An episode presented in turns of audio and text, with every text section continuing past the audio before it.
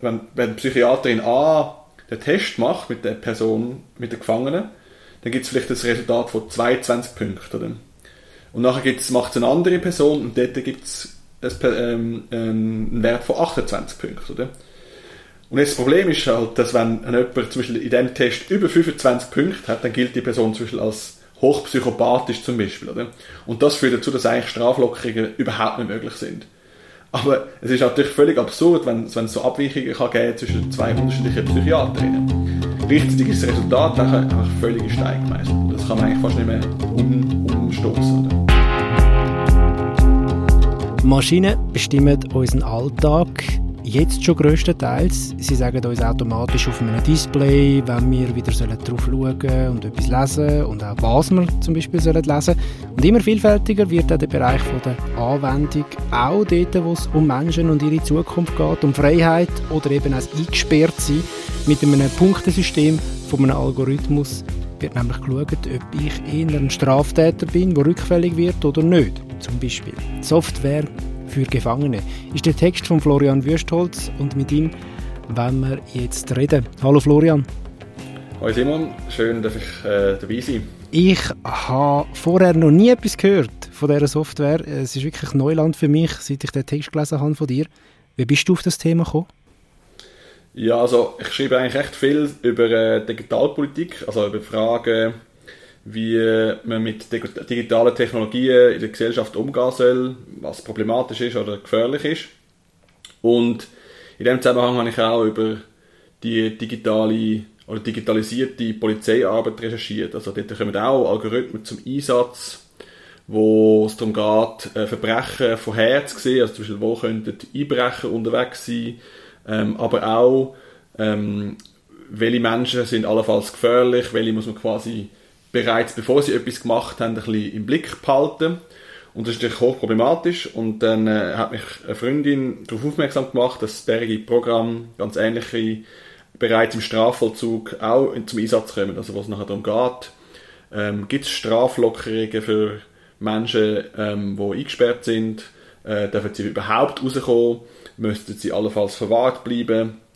Und mir ist recht schnell klar gewesen, dass es ein sehr ein äh, heikles Thema ist, weil äh, dort äh, sehr schwerwiegende Grundrechtseingriffe auch passieren.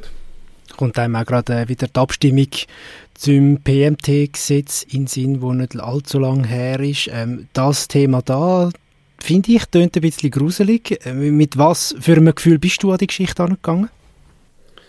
Ja, also ich muss ehrlich gesagt sagen, dass ähm, mich eigentlich nicht überrascht hat, weil wir wissen einfach, dass Staaten und Geheimdienste, das ist gerade angesprochen mit dem PMT, die Bevölkerung eigentlich grossflächig überwachen.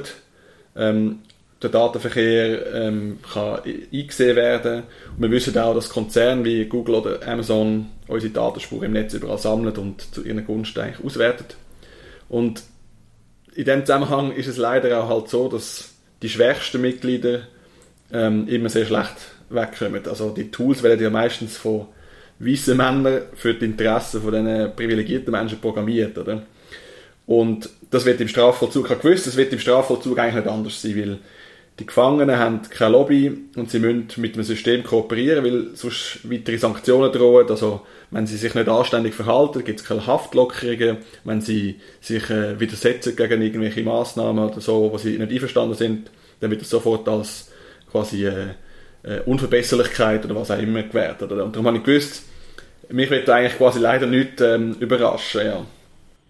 Mir ist lustigerweise als erstes auch noch ein bisschen der Gedanke gekommen, also ich habe das schon vor Jahren mal gelesen, dass China ja so ein Punktesystem hat in der Gesellschaft, dass man äh, je nachdem, wenn man eine gute Bürgerin ist, also wenn man ein bisschen weniger Strafzettel holt beim Verkehr oder irgendwie so, dass man dann einfacher an Hypotheken und Wohnungen kommt und so weiter. Ähm, ist vergleichbar mit dieser Dimension? Ist natürlich da jetzt einfach auf den Haftvollzug, auf den Strafvollzug ähm, gemünzt bei uns? Ja, also ich glaube, da muss man schon ein bisschen differenzieren und ein bisschen ähm, genau anschauen, weil das System, das in der Schweiz, also die, die Programme, äh, wo in der Schweiz dort im Strafvollzug Anwendung findet, die sind nicht hochkomplex und die sind auch nicht vollautomatisch. Oder? Das, das sind eigentlich wie so äh, Softwareprogramme, wo Sachen abgefragt werden, dann gibt eine Person einen Wert ein und am Schluss kommt ein Urteil raus. Aber äh, der Algorithmus oder das Programm, das tut noch nicht urteilen, das tut noch nicht quasi bestimmen darüber, was nachher passiert. Das macht immer noch ein Mensch, der nachher das als eine Grundlage nimmt für eine Entscheidung. Oder? Ähm, also es ist natürlich nicht so, dass einfach Leute quasi automatisiert da im, im Strafvollzug durch ähm, werden. Oder? Aber trotzdem muss man glaube ich mega gut anschauen, weil der Umgang mit solchen Tools führt halt dazu, dass extrem viel Verantwortung für Entscheidungen an die Maschine und an die Algorithmen delegiert werden. Oder? Wenn der Algorithmus sagt, die Person ist gefährlich, dann ist es extrem schwierig zu sagen, nein, das stimmt nicht, ich, äh, ich sehe das anders. Oder? Und das andere ist auch, ähm, wenn so ein Algorithmus mal sagt oder eine Person als gefährlich einstuft, dann, dann haftet der das Label eigentlich fast für immer an. Oder weil es hat ja ein Algorithmus gesagt, die, der Algorithmus wird sich ja wohl nicht irren. Oder? Und das ist, glaube ich, das Gefährliche mehr als jetzt die, also jetzt in der Schweiz zum Beispiel, wo, als die ähm, nicht, nicht unbedingt, dass die Entscheidungen einfach völlig automatisch gefällt werden und, und äh, durchs Band. Das ist, glaube ich, mehr der Umgang, der eben sehr, sehr äh, frag fraglich ist. Ja. Die anschließenden Tests sollen Fragen beantworten wie, welche Gefangenen sind gefährlich? Wer muss sich einer Therapie unterziehen und wer könnte nach der Freilassung rückfällig werden und vielleicht eine noch schwerwiegendere Tat begehen?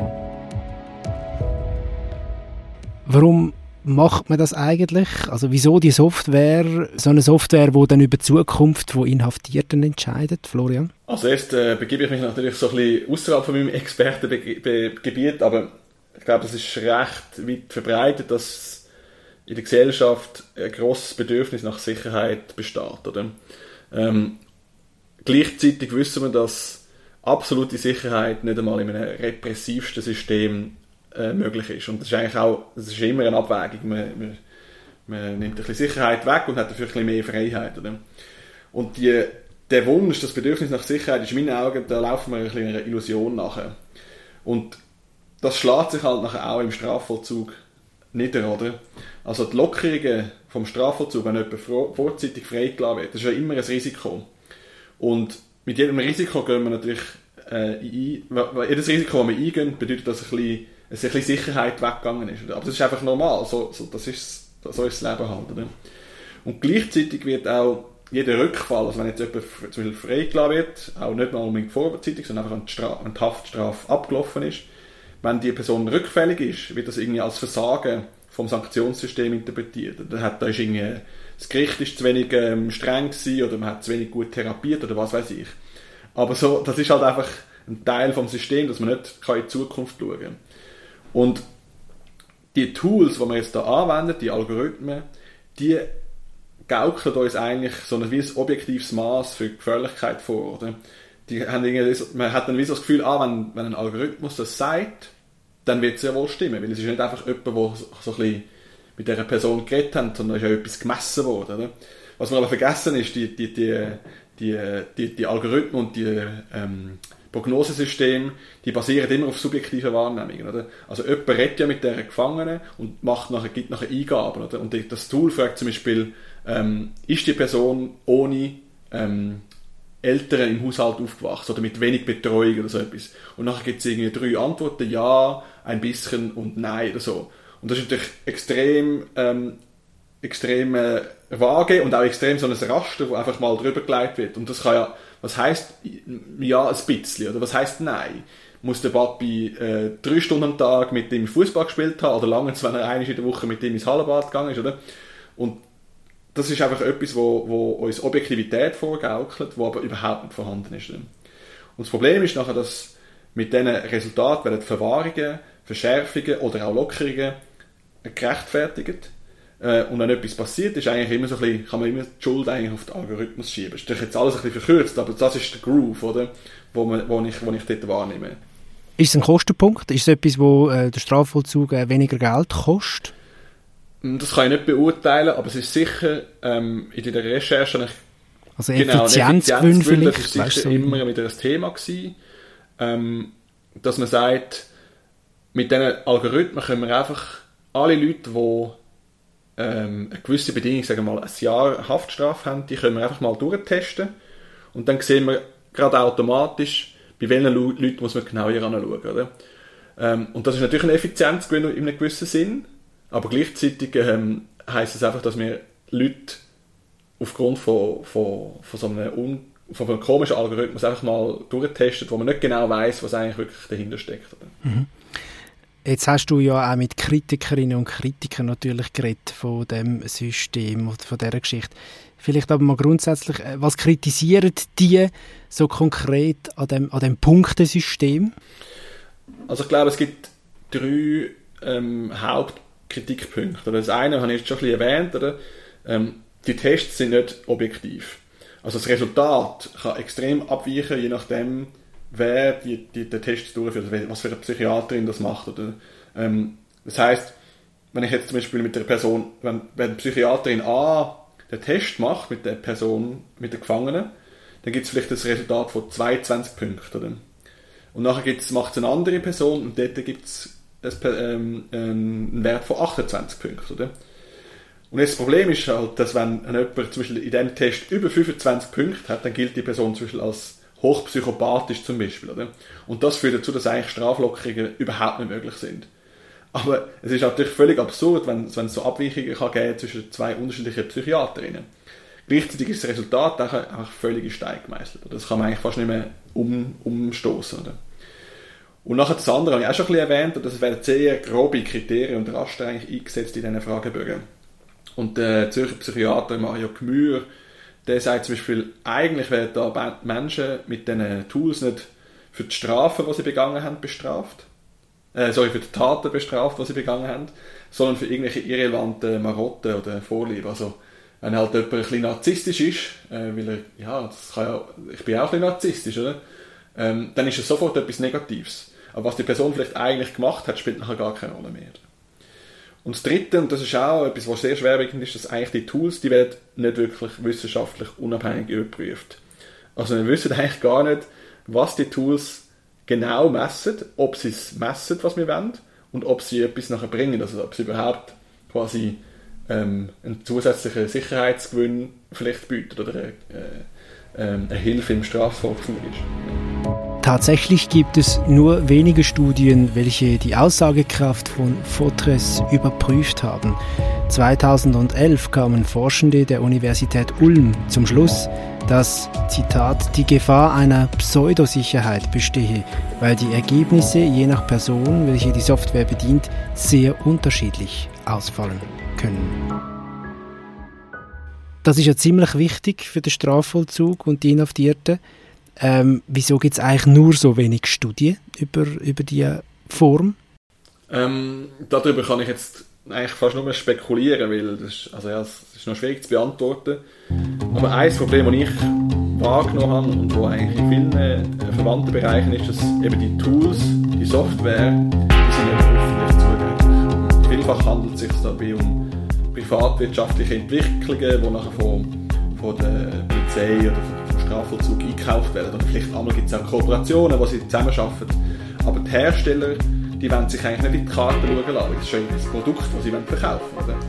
Ähm, und gerade bei so einem heiklen Thema, wo es eigentlich um schwere Eingriffe in Menschenrechte geht, wäre es eigentlich Pflicht, dass völlig transparent muss sein, wie das, wie das Programm funktioniert. Oder? Und wenn es halt nicht transparent ist, es auch, ist es auch viel schwieriger, Studien unabhängig durchzuführen. Weil dann muss ich immer quasi ähm, muss Zugang haben zu allenfalls Gefangenen, ich muss Zugang haben zu diesem Programm und ich muss es irgendwie differenziert können auswerten und das ist einfach ein extremer Aufwand, ähm, wo, wo vielleicht auch einfach äh, das Interesse und das Geld dann nicht um ist. Das ist natürlich auch das Problem, ja. Mhm. Äh, bei dir es klingt nach viel, viel wissenschaftlichen Text, wo du hast müssen lesen. Wie schwer war die Recherche zu dem Thema? Also ich bin es zum Glück gewöhnt, mit äh, wissenschaftlichen Text umzugehen. Von dem her ist es für mich nicht das Hauptproblem gewesen. Die ganze Recherche ist in diesem Bereich ist darum viel schwieriger, dass einfach sehr wenig Transparenz im Repressionsapparat ähm, besteht. Oder? Es ist schwierig, an Auskunft zu bekommen, äh, zum Beispiel, welche Tools werden eingesetzt, wo kommen sie zum Einsatz, wie oft, von wem, in was für Fällen, oder? Und auch eben, wie gesagt, wie die Tools genau funktionieren, ist nicht transparent, oder? Und ich verstehe eigentlich nicht, warum Polizei und Strafvollzug sich da so ein bisschen in meinen Augen verstecken oder dass das nicht transparent machen, was sie für, was sie für ein Werkzeug eigentlich brauchen. Und meine Vermutung, oder das ist jetzt ein, ein Vorwurf, den ich gleich auch mache, ist, dass ihnen vielleicht auch klar ist, dass das alles nicht ganz so ähm, super äh, ist, wie, wie man vielleicht gerne hätte. Das ist eine spannende, eine spannende Auslegung, weil auch gleichzeitig, nehme ich aus dem Text raus, das Bundesgericht dem Programm ja mal eine Absage erteilt hat, dass man das flächendeckend zum Beispiel könnte einsetzen Gegenwind durch genauso algorithmengesteuerte Punktesystem bei Straftäterinnen und Straftätern. Darf man denn das jetzt einfach so? Also dürfen da Kantone oder die Vollzugsanstalten für sich individuell entscheiden, ob sie so etwas anwenden können oder nicht? Also, ähm, so wie ich das verstehe, ja, weil das Bundesgerichtsurteil, das muss man ein bisschen differenziert oder präzise anschauen, wie sie sagen einfach, das Prognosesystem allein darf die Beurteilung nicht stützen. Oder? Also ich kann nicht ähm, zum Beispiel eine Lockerung oder eine Verschärfung vom, vom, vom, von der Strafe nur auf der Basis von so einem Resultat machen. Und das Bundesgericht sagt, man muss eine differenzierte Einzelfallanalyse machen. Aber was das natürlich konkret bedeutet, ist extrem, ist extrem unklar. Und es liegt natürlich nach wie vor in der sogenannten Kompetenz der Kantone oder von, der, von den Leuten, die das einsetzen, mit was für Werkzeugen sie arbeiten. Das ist, das ist gerichtlich nicht, äh, gesetzlich nicht ähm, genau geregelt. Ähm, aber das ist natürlich extrem gefährlich, weil, weil der Umgang mit diesen Prognosesystemen bedeutet halt oft, dass das Resultat als Legitimation für Sanktionen oder Maßnahmen genutzt wird, auch wenn es vielleicht nicht die einzige ähm, Legitimation ist, aber es ist irgendein Teil davon oder? und es ist unklar.